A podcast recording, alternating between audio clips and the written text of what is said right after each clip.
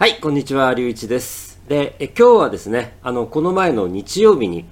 パートナーと2人で行ってきました、あ静岡県の下田市、こちらの、あの、温泉、今回だからの初めて、えっ、と、旅レポートという感じになりますけれども、カメラとか僕持っていないので、スマートフォンで、え動画とか写真とかを、え撮影しながら、それを家に持って帰ってきて、編集して、レポートを作るという感じで今回は、えー用意をしてみました。それほどまだプロフェッショナルにできませんけれども、楽しんでいただければと思います。と旅についていろいろ細かいことはあるんですけれども、あの、それはまた後半に、最後にお話をしますので、そちらをまたゆっくりと聞いていただければと思います。はい。では、えー動画の方から行ってみたいと思います。えー最初は横浜駅です。えー僕たちは横浜に住んでますので、横浜駅から、えーで、これ、電車はですね、えっ、と、踊り子という特急です。踊り子号と書いてあります。特急を使って、だいたい2時間40分くらいですね。あのゴールデンウィーク、日本だと、えっと、4月の29日から5月の5日か6日ぐらいまで、え連休になります。なので、その期間は、正直どこに行っても人がいっぱいです。で、宿も予約でいっぱいです。なので、その1週間前に今回は行きました。土曜日、日曜日に行ったんですけど、えー車内の様子を見ていただけるとお分かりいただけると思うんですが、混んでなかったですね。人がたくさんいると本当大変なので、車内からの様子もちょっとご覧ください。これは、あの、伊東市のあたりです。海も見えます。で、あの、先ほどの、えっ、と、車内の映像をちらっとまた見ていただけるとお分かりいただけるかと思うんですが、海側の方が風景が綺麗なので、皆さん海側の方を予約します。なので、大体海側の方がいっぱいになります。やっぱりみんなね、あの風景を見たいですから。えっと、下田駅に着いたらこんな感じです。あの、伊豆急という電車を使ってますので、伊豆急下田駅で、ようこそ下田温泉へと書いてあります。で、えっと、下田市があるこの全体が伊豆半島という地域になります。下田駅の前の風景もちょっと見ていただきたいと思います。これはですね、よくあることなんですけれども、いろんなところに温泉があったりとか、こういう宿があったりするんですけれども、電車の駅から歩くと遠いっていうことは、実はよくあることで、その宿からこういうふうに迎えのバスが来るっていうのもよくあることです。今回もこの下田大和館という、え宿に泊まったんですが、え宿からこういうバスがえ来てまして。で、このバスに乗って到着しました。はい。こんな感じですね。で、あの、早速、宿に着いて、あの、早速海へ降りていきます。はい。ここは宿からすぐ、えー海へ降りていける。そして、海岸に降りることができる。えー海岸、砂浜がありますね。もう、あの、砂、足元砂ですけれども。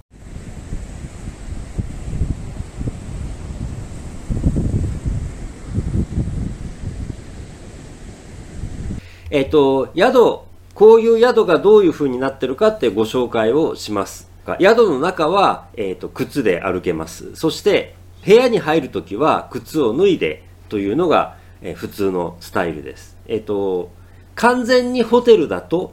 えー部屋の中まで靴で入れるんですけれども、こういう、えっ、と、日本風の、えっ、と、昔の言い方で言うと旅館という言い方をするんですけれども、あの、一般的にはね、ホテルって言ってもいいんですけれども、あの、旅館、あるいは宿っていうふうに言います。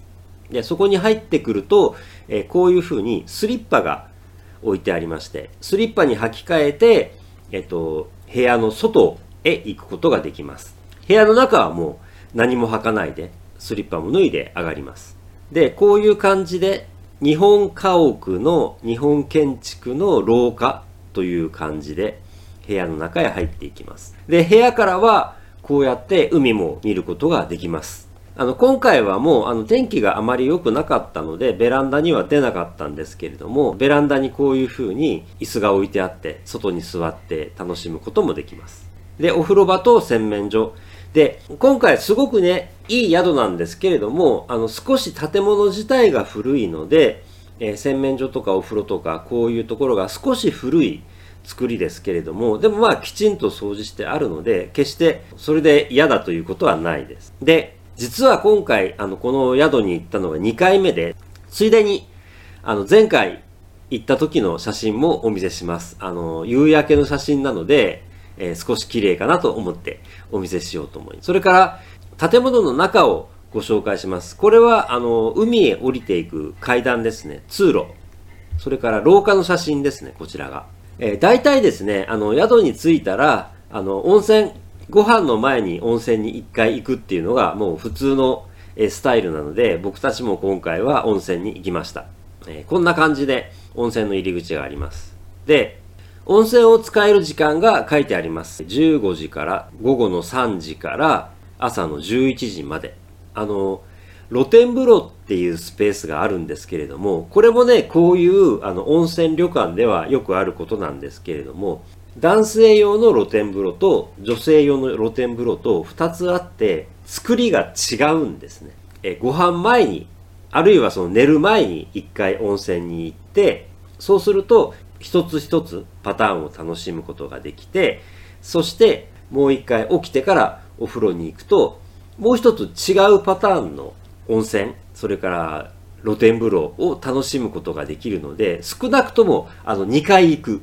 寝る前と起きた後に2回行くっていうのがおすすめのパターンです。それから、えっ、と、もう一つ、えっ、と、ここに書いてありますけれども、残念ながら、まだ日本のこういう温泉では、えー、入れ墨、タトゥーの入った方をお断りしている場合が多いです。残念なんですけれども。なので、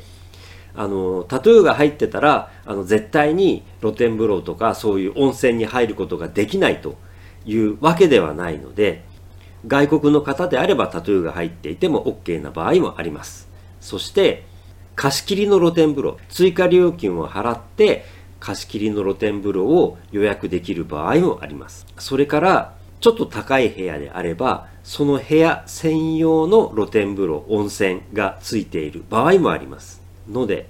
えー、調べていただきたいと思います。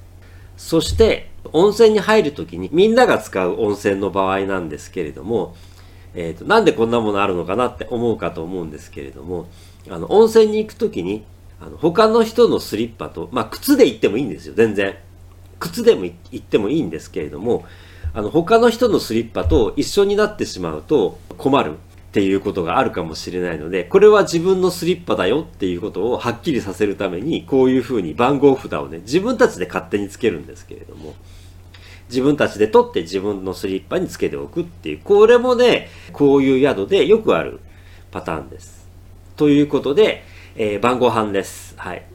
僕たちがこういう温泉に行くときって、まあ、彼女の希望ですから、とにかく彼女は美味しいものを食べたい。そして、前回もすごくご飯が美味しかったので、じゃあ今回もここに行きましょうっていうことで選んでますから、こんな感じで。ただし、ここに書いてある文字、僕たちも全てを読めるわけではないし、全てを書けるわけではないです。あの漢字ってとにかく数が多いので、あの読めても書けないっていうこともすごくよくあることですから、あの全部書けなきゃいけないと思わなくて大丈夫です。で、前菜というかですね、一番最初に、えー、こういう感じでちっちゃいものがいくつか出てくるっていうのがこういう宿のご飯の普通のパターンです。卵とか、それから左側に生ハムとかありますけれども、あと左下にあるのがお麩ですね。それからちょっとしたお酒もついてきます。それからその後に出てくるものとして、お刺身。これをですね、あの、お作りというふうに日本語で言うんですけれども、えっ、と、刺身をこういうふうに作って用意してあるもの。お刺身がね、とにかく美味しいので、あと、綺麗ですよね。盛り付けが非常に。それから、あの、先ほどあの、焼くグリルのようなものが見えたと思うんですけれども、いろんなものを焼いて、自分たちで楽しんで、えー、食べることができます。最初は、エビでしたね。えー、伊勢エビです。これも非常に美味しいです。周りにあるのは、えー、椎茸とナスと人参です。それから、真ん中にアワビ。で、それから、二つあるのはこれ、ホタテですね。あの、インスタストーリーをご覧になった方はいらっしゃったかもしれないんですが、あの、この漢字も僕たち書けませんので、あの、読めないからってあまり気にしないでください。それから、え干物、この魚ですね。今回はフグの干物でした。それから玉ねぎ、エビ。で、あの、一つ、えっと、上の方に見えているのは、これはじゃこ天です。えー、そして、えー、金目鯛の煮物、左側ですね。煮物と、それから、えっ、と、一緒に入っているのが、しめじ、それから大根。で、えー、ご飯は今回お茶漬けでした。青さのりって言うんですけれども、この海苔がね、非常に美味しいんですね。で、最後にデザート。左上がみつ豆、右上がプリン、そして手前がチョコレートケーキとチーズケーキです。で、あの、先ほどちょっと言い忘れたので、これ実はあの、今回ではなく前回撮った写真なんですけれども、あの、彼女をなぜ切ってあるかまた後で説明しますが、部屋にはこういう風に浴衣がついていますので、部屋を出て建物の中は浴衣とスリッパで歩いても大丈夫です。ご飯を食べる時のパターンとして、部屋で食べることができるというパターンもあるんですけれども、今回は部屋ではなく、部屋の外の、まあ、レストランのような場所で食べるパターンだったので、そこまで浴衣を着てスリッパを履いていくっていうのも全然構わないですし、温泉に行っても大丈夫です。もちろん服と靴のままで行ってもいいんですよ。それはお好みですので。で、えっと、サイズが合わないことがあります。あの、あの体の大きな方とか、あの、小さな方。あの、頼めば、あの、サイズ、それからデザインもね、あの、宿によっては、いろんなデザインの浴衣を用意してある場合もありますので、それは、あの、宿で確認していただければ、いろいろと楽しむことはできます。そして、ご飯が終わって部屋に帰ってくると、こういう風に布団が敷いてあります。あの、畳の部屋ですから、あの、ベッドとかない、日本風の旅館ですから、床に、畳の上にこうやって布団を敷いてくれます。これはね、自分たちでやる必要はないです。ご飯を食べに行っている間に、こうやって布団を敷いてくれているというのが、え普通のパターンですので、帰ってくれば布団が敷かれています。で、朝ごはんの紹介に移ります。これは朝撮った写真なんですけれども、こうやって僕はあの普通の格好でご飯を食べに行きました。で、朝ごはん、ご飯、それからこういう漬物とかですね、それから卵、それから左上にある海苔ですね。日本食の朝ごはんの普通のパターンです。あの、何、これ何っていうのはね、あの質問していただければお答えできますよ。それから、あのせっかくね、こうやって焼くスペースがありますので、えかぼちゃとかピーマンとか、あと、舞茸ですね。焼くというよりも蒸すっていうパターンになります。それから、これも干物の魚ですけれども、あの、アジと、それからエボダイなんですけれども、これを焼いて、そして手前にあるのが味噌汁です。はい。やっぱり、えー、日本の朝ごはんに、あの、ご飯と味噌汁というのは、まあ基本だと思います。もちろん右側にあるのが緑茶ですね。最後に、えヨーグルトがデザートとしてついてきました。で、えこれ今回ではなく前回行った時にあの下田の方を歩いた時の写真なんですけれどもいろいろとどうもゆかりがあるようでこれは坂本龍馬のゆかりの、えー、多分お寺だと思うんですけれども、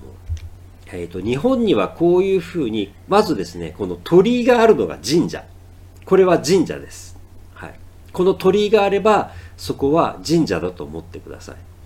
それから、ここはもう先まで行ってないんですけれども、鳥居がなくて建物があったりすれば、それはお寺ですね。寺なんですけれども、おをつけてお寺っていうのが普通の言い方です。あの、もともと、あの、下田というのは、日本が江戸時代に、あの、鎖国、外国と付き合いをしていなくて、鎖国をしていて、で、それがアメリカから、えー、船が来て、黒船という船。あの、日本語でね、黒船と、まあ、黒い船だったから黒船と呼んだだけのことなんですけれども、アメリカから、えー、船が来て、日本が鎖国をやめなさいとアメリカに言われて、外国との付き合いを再開するということがありまして、それにちなんだものがいろいろとあります。で、今回の写真に戻りますけれども、なんか思わずね、買ってしまったんですが、その黒船にちなんで、黒船ソフト。あの、これもね、日本語なんですね。えっと、こういうものをソフトクリーム、あるいはソフトっていうのが日本語です。あの、ソフトアイスクリーム、アイスクリームなんですけどね。はい。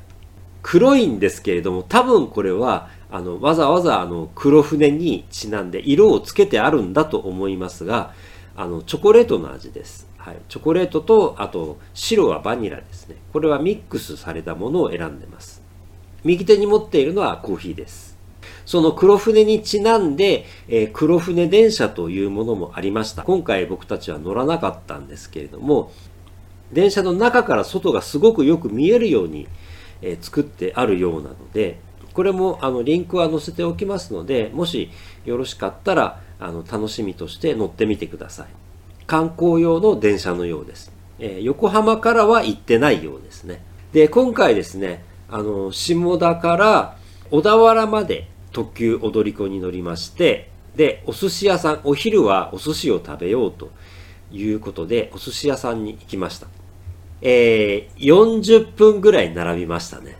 もし、ゴールデンウィークだったら、1時間以上並ぶので、もうさすがにね、僕たちでも諦めます。今回はちょっと雨で、少しね、雨が降っている中、あの、並んだので、40分、まあ限界かなっていう感じですね。で、これがお品書きです。だいたいね、2000円ぐらい、こういうお寿司屋さんの、決して高くない方ですよ。で、こういう風に、あの、あのちょっと青っぽい小さな瓶があると思うんですけれども、日本食のお店で一つだけ置いてあったら、それは醤油だと思ってください。あの少し僕たちがご飯を食べた宿の写真に戻りますけれどもあのこちらにもこういうものが置いてありましてこの青いボトルはこれは醤油です。そして今回のお寿司です、えっと、今回は味噌汁ではなくあら汁といってあの魚の骨とかを出汁に使ってやや塩味のスープなんですけれどもこれもすごく美味しいのでお寿司屋さんとしては味噌汁かあら汁。味噌味か塩味か醤油味か。それはそのお店によって味噌が一番多いですけれども。はいということで、えー、今回いろいろとご紹介しましたがあのご飯メインだということは伝わったかなということは思っております。で最後にちょっといろいろとねあの説明を少ししますけれども。えっ、ー、とね、長くなってて、あの、申し訳ないなと思うんですけれども、あの、まず、えー、コロナでですね、えー、皆さんご存知の通り、えっ、と、海外旅行はもちろん行けません。そして、えっ、と、日本国内だと、あの、皆さんご存知の通り、あの、日本ってとにかく、あの、感染することを嫌がる、そして怖がるっていうのが皆さんのパターンなんですね。だから、あの、国境、日本に入ることができないっていうことをおっしゃってる方は本当にたくさんいらっしゃってあの留学の方ですら、えー、日本に入れないということですごく問題になってるんですけれども日本国内でもそれは一緒でなかなかね長距離の旅行には行きづらいんですよ。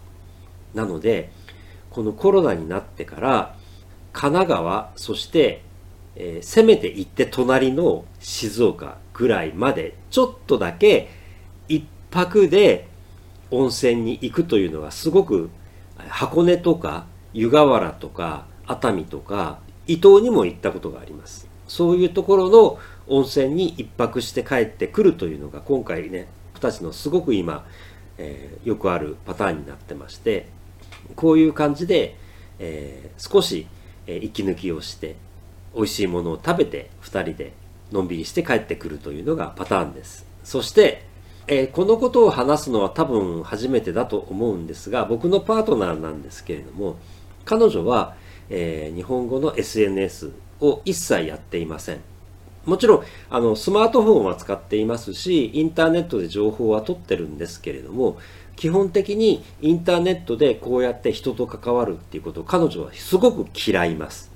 なので基本的に彼女の顔をインターネットに出すということについては彼女は絶対に嫌だと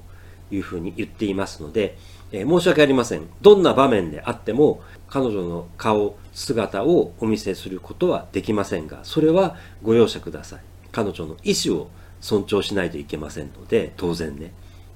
ということで、えー、楽しんでいただけましたでしょうか？こんな感じでレポートをできればいいなと思っております。少しね、えー、長めになってしまったかもしれないんですが、こういう日本風の宿、旅館に泊まる時のパターンについても、えー、説明をしてみました。楽しめていただければと思います。はい。いろいろフォロー、サポートよろしくお願いをいたします。え、今回も最後まで見ていただき、聞いていただき、本当にありがとうございました。皆様体に気をつけて、またぜひいらしてください。最後、今回は日本語で締めたいと思います。ありがとうございました。さようなら。またお目にかかりましょう。